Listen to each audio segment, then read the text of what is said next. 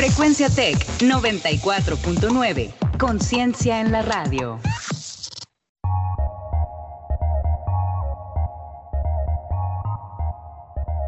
En 30. En 30. En 30. En 30. En 30. En 30. En 30. En 30. En 30. Bienvenidos.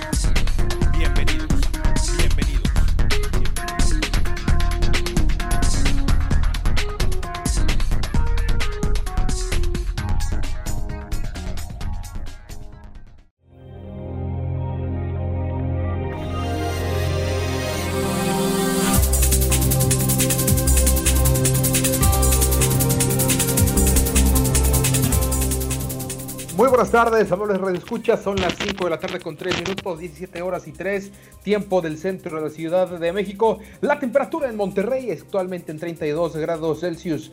Sean bienvenidos a su programa informativo en 30, transmitiendo desde frecuencia Tec 94.9 de FM. Los saluda, como todos los días, eh, quien les habla Juan Carlos Flores Turrubiates en compañía de Ricardo Romano Corona. Hoy ya es miércoles, obligo de semana, es 27 de mayo, a nada de que se termine eh, pues este mes, el quinto mes del año. Así que los invitamos a que nos acompañen en esta media, de, esta media hora de información que tenemos para todos ustedes.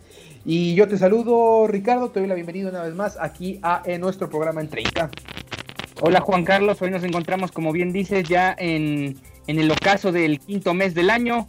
Es 27 de mayo, les traemos información sobre el regreso de la industria cervecera que se reactivará la próxima semana. Información también sobre Francia y otros países con respecto a ciertos tratamientos contra el COVID. El crecimiento de, de, los casos a nivel nacional, también a nivel regional, por supuesto. Y cómo se está moviendo o cómo se puede mover la industria del deporte. Si no pudiste escucharnos en vivo, puedes escucharnos en nuestra repetición en cualquier momento por Spotify, Anchor FM, Breaker, Google Podcast, Pocket Cast y Radio Public. Y finalmente, un saludo a toda la comunidad francesa que diariamente nos sintoniza en su noticiero de preferencia. Ahora sí vamos con información en corto. En corto. Las noticias locales. Las noticias locales. Las noticias locales. En corto. Las noticias locales. Y en información del ámbito local, eh, tal como lo comentas Ricardo en eh, los titulares, bueno, el día de hoy se anunció que ya se va a reactivar la industria cervecera en la entidad la próxima semana. El secretario de Salud Estatal indicó que la reactivación de este sector se dará eh, apenas inicie el mes de junio y comenzará a surtir a los establecimientos en los que se vende esta bebida. Durante la conferencia de prensa sobre el COVID-19 hace apenas eh, poco más de una hora, el funcionario estatal indicó que tuvo la oportunidad de hablar con los representantes de la industria cervecera, con el gobernador Jaime Rodríguez y con el secretario de Economía de estatal Roberto Rusildi sobre la reactivación de este sector. La industria cervecera se reactiva a partir de la próxima semana. Va a haber cerveza para todos, mencionaron. El día de ayer tuve la oportunidad de estar con los representantes de la industria cervecera, acompañados del gobernador y del ingeniero Rusildi, y platicamos sobre la reactivación de la producción de la industria cervecera, señaló de la O. El titular de la Secretaría de Salud indicó también que en la reunión se discutió sobre cómo estas empresas deben de cuidar a su personal, tomando acción eh, como establecer filtros sanitarios, tener personal capacitado para que cuide a sus trabajadores, que ayuden en el transporte, para que sus trabajadores estén más seguros y evitar un brote o que se enfermen. Asimismo, aseveró que gracias a esto ya no se presentarán largas filas en los establecimientos donde haya venta de cerveza, que vaya que sí también fue motivo de eh, críticas y de discusión estas enormes filas que se hacían. Mencionó textualmente, van a empezar a surtir los establecimientos donde venden cerveza. Ya no va a haber las largas filas que existían en algunos depósitos establecimientos, cosa que me parece correcto que no existan estas concentraciones masivas de personas, señaló de la O. Finalmente, añadió que su intención es reactivar la economía, pero sin que las personas resulten contagiadas de COVID-19. Pues ahí está eh, una eh, noticia eh, pues que para muchos seguramente va a ser agradable la, reactivación de la industria cervecera y por supuesto que también va a ser agradable para la, economía porque hay que recordar que la industria cervecera es una industria importantísima aquí en la región. Ahora vamos con el reporte de el COVID esta tarde. Bueno, el gobierno del estado también en esa misma en esa misma conferencia de las 3 de la tarde, informó que en las últimas 24 horas hubo un aumento de 4 decesos y 52 casos de COVID-19. 92 decesos, 2.343 casos es hasta el momento lo que va. En la rueda de prensa, informó de estos cuatro decesos y 52 contagios. México tuvo ayer martes, eh, y esto es lo que vamos a tratar más adelante, su día más crítico de la pandemia de coronavirus, registrando 501 muertes a causa del COVID, acumulando 8.143 decesos desde el inicio de la pandemia a mediados de marzo. Asimismo, los contagios por el COVID-19 en México llegaron a 74.660 confirmados con el reporte de 3.455 eh, nuevos casos, informaron las autoridades del país. Eh, asimismo, bueno, en México se llegó a esos eh, números, sin embargo, en el estado, como les comento, son 52 casos, nada más hasta el momento. Y, vamos a ver cómo seguirá comportándose porque de seguir con esta tendencia llegaríamos, estamos hablando que estaríamos llegando eh, a eh, la centena, la centena de eh, víctimas para el día tal vez de mañana. Se reportaron, hay 147 casos sospechosos hasta el momento y 1.160 pacientes recuperados. En total hay 1.091 casos activos en el estado. Y de los 2.343 casos, es importante mencionar que 1.281 son confirmados por el INDRE, que es el instituto eh, oficial que hace la contabilidad, y otros, los otros 1.062 han sido eh, pues detectados tanto en hospitales o laboratorios firmados. Así que bueno, 52 nuevos casos. Es importante también tener en cuenta que también está lo del brote en el hospital universitario y en los diversos eh, también hospitales. Así que no hay que bajar la guardia. Y con esto pasamos a la información ahora del ámbito nacional e internacional en Agenda 21.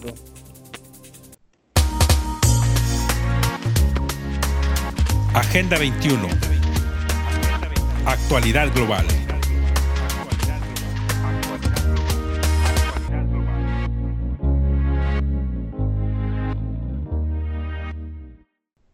Bien, Ricardo, y, seguimos, seguimos con el, debate que ya lo comentábamos ayer, que se armó entre la Secretaría de Gobernación, entre el gobierno federal y los diversos estados por el control de los semáforos. Esta vez los gobernadores eh, pidieron a la Secretaría de Salubridad y al gobierno federal ratificar los acuerdos sobre los semáforos. Cuéntanos qué nos dice esta historia del día de hoy. Sí, más que nada los gobernadores del PAN urgieron a la Secretaría de Salud Federal ratificar el acuerdo adoptado ayer para que los estados participen en la definición del semáforo de reapertura de la actividad económica que en estos momentos está en suspenso por lo que ya mencionaste de las, de las cifras a nivel nacional. A través de un mensaje en Twitter los mandatarios explicaron que se había convenido incluir las opiniones estatales sobre el funcionamiento de, semáforo de reapertura COVID-19, ayer se tomaron tres acuerdos con autoridades de gobierno. Uno, incluir criterios, datos y opiniones estatales. Número dos, tener el consenso estatal previo a la publicación el jueves. Y número tres, estados reservan su potestad de endurecer criterios para proteger a las familias. O sea, básicamente quieren ellos al final tener la última palabra en lo que se refiere a la reapertura. Gracias a nuestros estados la emergencia no ha sido peor, somos parte de la solución. Dada la confusión en la opinión pública, pedimos a la Secretaría de Salud, a la cuenta de la Secretaría de Salud, la ratificación pública de este acuerdo. Así lo apremiaron los gobernadores. Ayer mismo el gobernador de Chihuahua, Javier Corral, afirmó que estados y federación irán juntos, aplicarán la misma metodología de semáforo con cuatro indicadores para medir y evaluar cómo se dará la reactivación. Cada estado junto con la federación irá conservando, evaluando, midiendo su propia realidad local. Las restricciones federales son el piso, añadió Corral, por lo que los estados deben acatarlas y puede ser aún más restrictivos, pero no más permisivos.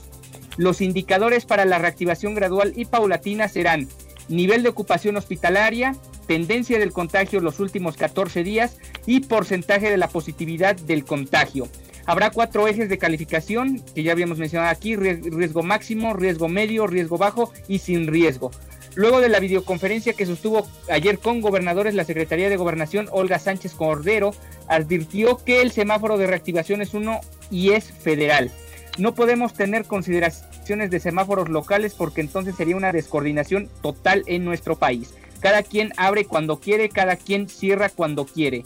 No, eso lo, sostuvo Olga Sánchez Cordero, que de alguna manera está teniendo esta pugna con los gobernadores eh, sobre todo de oposición, no tanto como los gobernadores de Morena. Sí, Juan Carlos.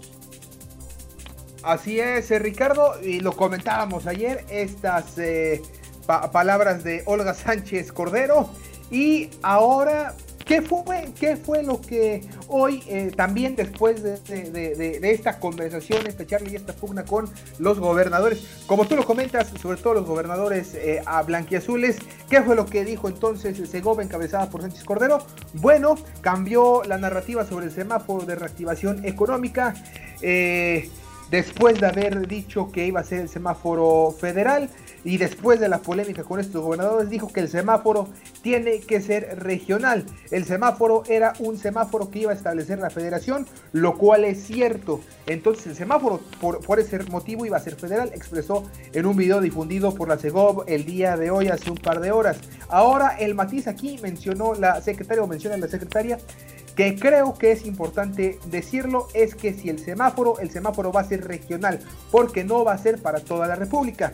Sánchez Cordero dijo que el semáforo no podría ser para todos, pues no está aconteciendo lo mismo en el norte que en el centro, que en el sureste, que en el oriente y que en el poniente.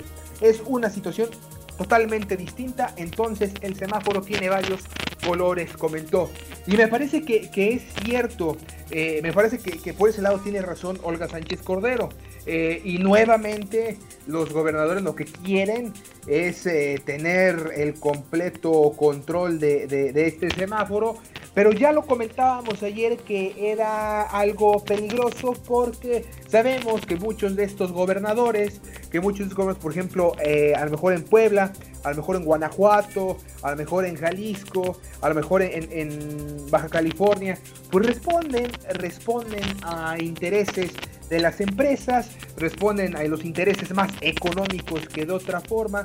Entonces, eh, como lo menciona Olga Sánchez, pues iban a abrir y a cerrar eh, cuando se les viniera en gana. Ahora, también es cierto que que sea un semáforo federal no significa que el verde va a ser para todo México, que el amarillo va a ser para todos o solamente un color, sino se va a regionalizar. Pero el que tiene la, supervisión o la tutela de este semáforo tiene que ser, me parece, el gobierno federal, Ricardo. Sí, porque mm, ya lo mencionábamos ayer, se puede volver una descoordinación total y entonces cada quien hace lo que se, le antoja. Y después, en el caso específico de Puebla, más de 200 municipios, entonces al tener tantísimos municipios, algunos pues son de muchos colores distintos de partido político al que tiene Miguel Ángel Barbosa ahí en Puebla y por ejemplo sería un relajo todavía mayor considerando la cantidad de localidades que tiene este municipio, este estado y así lo podemos ver en un sinfín de localidades a lo largo y ancho del país. Claro, y por ejemplo me pongo a pensar y a pensar mal, porque hay que pensar también eh, en todos los escenarios, que utilicen los gobernadores, como tú lo comentas, eh, por ejemplo un gobernador panista en su en su estado el semáforo y que se le ocurra modificar los datos, cambiar los colores y que los municipios eh, que, tienen partidos de oposición o partidos que no son del mismo que el del Estado, a lo mejor se les ocurre en una de esas y frenarlos, ¿no? En cuanto al económico, cerrarlos por completo, lo cual sería una irresponsabilidad. Entonces, me parece que eh, tiene que eh, tener supervisión de la federación, pero por supuesto estar regionalizado y segmentado. Pues sí, y también ya nada más para complementar e ir con la información actualizada del virus en México. Sí mencionar que eh, eh, sí, es, sí es bueno que todos los gobernadores den su punto de vista y den ciertas aclaraciones, sobre todo a nivel regional, cómo se encuentra la situación, porque eso sí es cierto, ellos tienen mucho mayor injerencia o mucho mayor conocimiento de lo que es el día a día de ciertas localidades.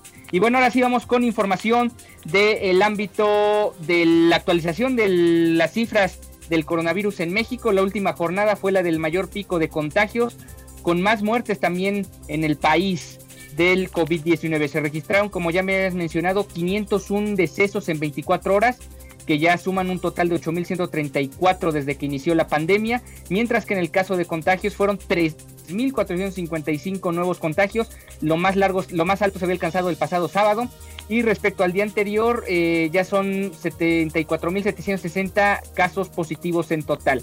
A cinco días de iniciar la famosa nueva normalidad que me decía un colega, a lo mejor no sería bueno llamarlo nueva normalidad, sino otro tipo de nombre, pero bueno, en fin, la reapertura de, de algunos espacios públicos y de algunos comercios, los contagios siguen en aumento y se continúa rompiendo nuevos picos de infectados y de muertes de un día para otro, en medio de la insistencia de las autoridades para que la población guarde la sana distancia y permanezca en casa o salga lo, solo para lo esencial. Hay que recordar que este pico de contagio se da dos semanas después de lo que fue la celebración del Día de las Madres, que aún no así les valió y se salieron a las calles a festejar y aquí está el resultado de esos festejos. Hace una semana, el miércoles pasado, tenían contabilizados 54.346 casos positivos y 5.666 muertos, lo que implica un aumento de 20.214 casos y 2.469 muertes más, lo que de alguna forma también nos da la dimensión del problema. Sobre las cifras por entidad federativa, los datos arrojan que la Ciudad de México continúa registrando el número más alto de contagios y de funciones a nivel nacional. Específicamente eh, son 20.999 y 2.166 respectivamente. Por otra parte, la tasa de incidencia de casos activos por cada 100.000 habitantes en las entidades federativas es de 11.5. La capital mexicana es el estado con mayor carga de enfermedad, 40.72%. Después le sigue Tabasco, Yucatán, Baja California, Tlaxcala, Hidalgo y Sinaloa con 15.55% este último. En el panorama internacional se han registrado 5.404.483 casos del, a nivel global y de estos 24% pertenecen al grupo de pacientes que son activos y fuentes de contagio. La tasa de letalidad global es de 6.4% y además, ya lo habíamos mencionado, América es la región más afectada por la pandemia al día de hoy, albergando 54% de los casos confirmados activamente hasta el día de hoy. Así la información del COVID-19 que realmente está siendo preocupante, sobre todo porque sigue sin marcarse una tendencia hacia abajo o está lejos de marcarse una tendencia hacia abajo en el número de contagios. Exactamente, exactamente. Y eh, bueno, también importante los eh, saber que, existe, que no, no se ha, a pesar de este pico, que tú lo mencionas, es importantísimo lo que tú mencionaste, Ricardo, a dos semanas de ese Día de las Madres, donde a la gente pues sí relajó en extremo las medidas de, de sana distancia y de confinamiento para festejar eh, este día, ese día importante para llevarle regalos, las filas en las pastelerías y en muchos lados también, restaurantes, serenatas, etcétera.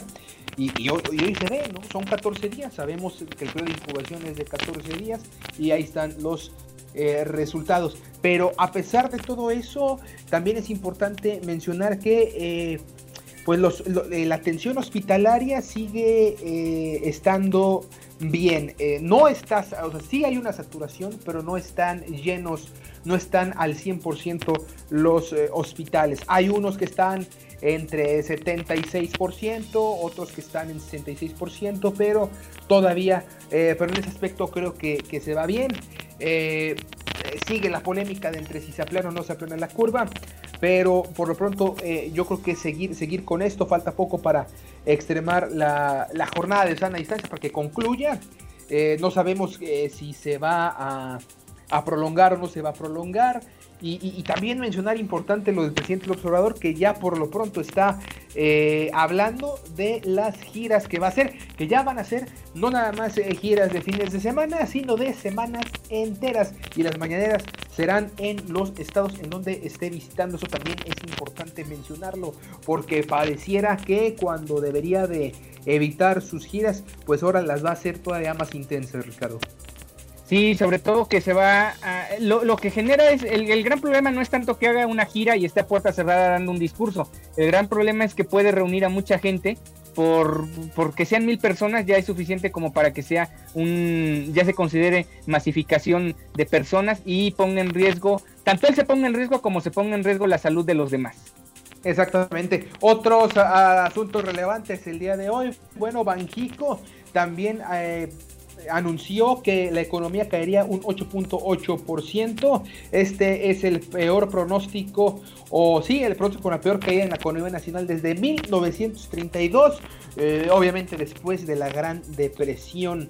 Y también, además, pese a los eh, 3.000 455 eh, nuevos contagios el día de ayer, que ya los comentábamos. Hoy el presidente del observador en la mañanera refirió que van en descenso los contagios, cosa que vamos a ver qué dice eh, López Gatel en una hora y fracción, porque también la otra tónica es esta el López Obrador dice una cosa en la mañana y López Gatel dice una cosa diferente en la tarde. Alguien que los ponga de acuerdo, o más bien que le ponga, eh, que, le diga bien al presidente López Obrador, porque aquí los expertos en, materia de salud es López Gatel y su gran equipo. Ahora vamos a la información internacional, porque, eh, bueno, se aplazó para el sábado el lanzamiento tripulado entre SpaceX y la NASA. La NASA anunció que debido a las condiciones climáticas se aplaza el lanzamiento del Canon 9 al espacio y la próxima oportunidad será el sábado 30 de mayo a las 21.22 eh, horas. Bueno, a las 15 horas con 22 minutos tiempo de México.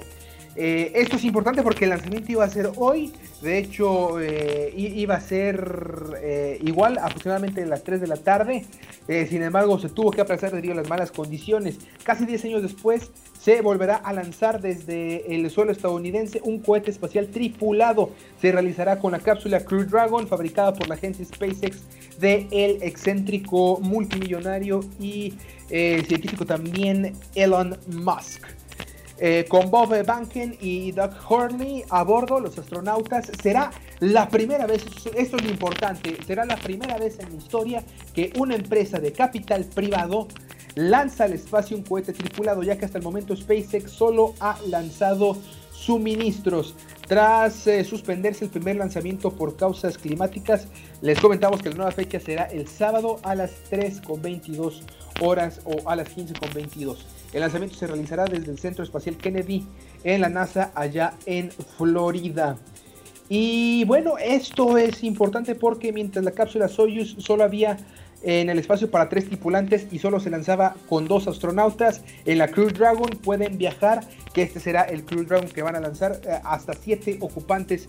Y cuando la NASA se reserve estos lanzamientos, podría llegar a contar con cuatro de ellos. Según diversas fuentes, cada noche en la Estación Espacial Internacional costaría 35 eh, mil euros. Desde SpaceX ya anunciaron el pasado mes de febrero que había vendido cuatro billetes.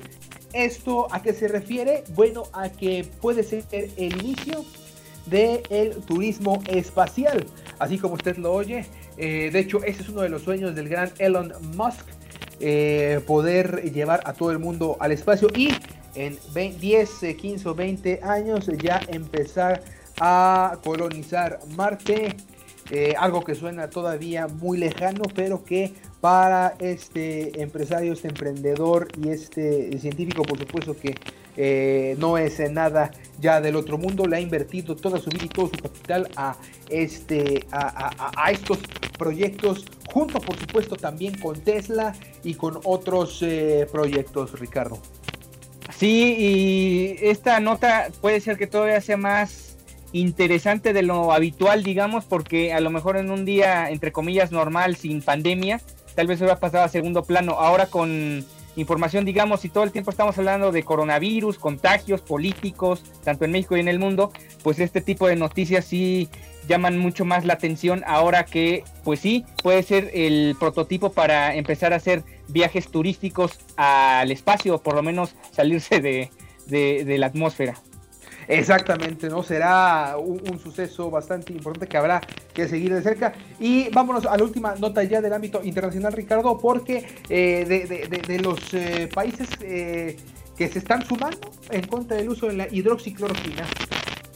Sí, Francia, Italia, Bélgica actuaron para frenar el uso de la hidro, hidro cicloroquina para el tratamiento de pacientes que sufren de COVID-19, la enfermedad causada por el nuevo coronavirus en medio de dudas sobre la seguridad del fármaco genérico contra la malaria. El miércoles, o sea, el día de hoy, Francia canceló un decreto que permitía a los doctores en los hospitales dispensar la medicina, mientras que la Agencia Italiana del Fármaco suspendió la autorización del uso de este tratamiento contra el COVID-19, a excepción de los ensayos clínicos. La agencia médica belga advirtió contra el uso del medicamento para tratar el virus, excepto en el caso también de los ensayos registrados. Según dijo, las pruebas que buscan evaluar el fármaco también deberían tener en cuenta riesgos potenciales. Las decisiones tomadas por tres de los países más afectados por las infecciones y decesos por el coronavirus llega dos días después de que la Organización Mundial de la Salud decidió interrumpir el gran ensayo con hidroxicloroquina para razones de seguridad o por razones de seguridad. Francia permitió en marzo el uso de esta sustancia o este tratamiento que más allá de la malaria está provocando, está probado para tratar el lupus y la artritis reumatoide en situaciones específicas para el tratamiento en COVID del, eh, del COVID en los hospitales. O sea, es eh, puede tener puede causar muchas complicaciones si no se tiene el debido proceso o si no se cree que es el 100% efectivo este tipo de tratamientos. Claro, eh, entre el principal problema que causas, eh, que ya hay registros en más de 15 mil pacientes, eh, problemas del corazón, imagínense usted. los que están promoviéndolo como un remedio milagroso contra este medicamento son, ya lo sabe, Donald Trump y Jair Bolsonaro, personas a las que no hay que hacer. Exactamente. Vámonos rápidamente ya con nuestra última sección, los deportes desde las gradas. Desde las gradas, lo último en deportes.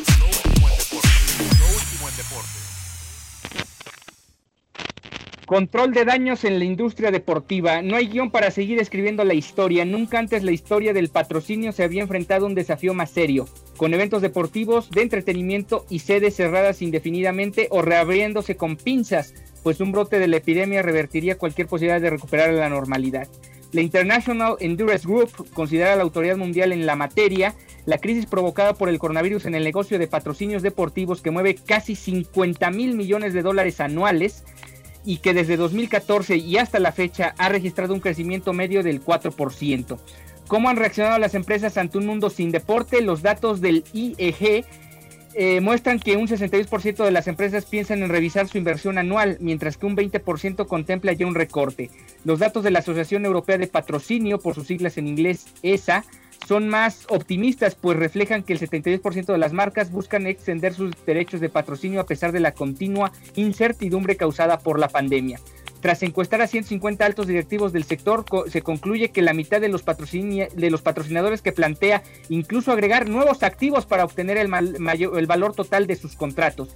Según sus datos, el 39% de los titulares de derechos y agencias solo ha congelado los presupuestos hasta la reanudación de los eventos, mientras que el 27% está considerando cambiar las estrategias de comunicación. Pues hay la información con respecto a temas económicos en el deporte podríamos decir que es cierto que cuando regrese, digamos, todos los deportes ya a la regularidad a la que habitualmente se llevan a cabo, puede ser que sí tengan este boom porque la gente va a estar como ansiando ver deporte, por más a lo mejor eh, mediano que sea la actividad. Exactamente, es una oportunidad y eh, claro que están eh, con incertidumbre todos los patrocinadores, una industria de 50 mil millones de dólares, una cosa impresionante. Pero bueno, con esto, con esto hemos llegado al final de esta edición más de su programa informativo en 30. Nos escuchamos nuevamente el día de mañana, ya jueves, con eh, más información para usted. Los saludó esta tarde en la conducción Juan Carlos Flores Turrubiates, quien les habla, en compañía de Ricardo Romano Corona. Gracias, eh, por supuesto, a Marco Cobos y Osvaldo Guerrero por la coordinación y la producción de este programa. A Jesús Uresti también en la dirección. Y sobre todo también gracias a usted por habernos sintonizado el día de hoy, acompañarnos en esta media hora de información. Los invitamos a que permanezca en la sintonía de frecuencia TEC 94.9 FM Conciencia en la radio. Que tenga usted una muy buena tarde. Hasta mañana.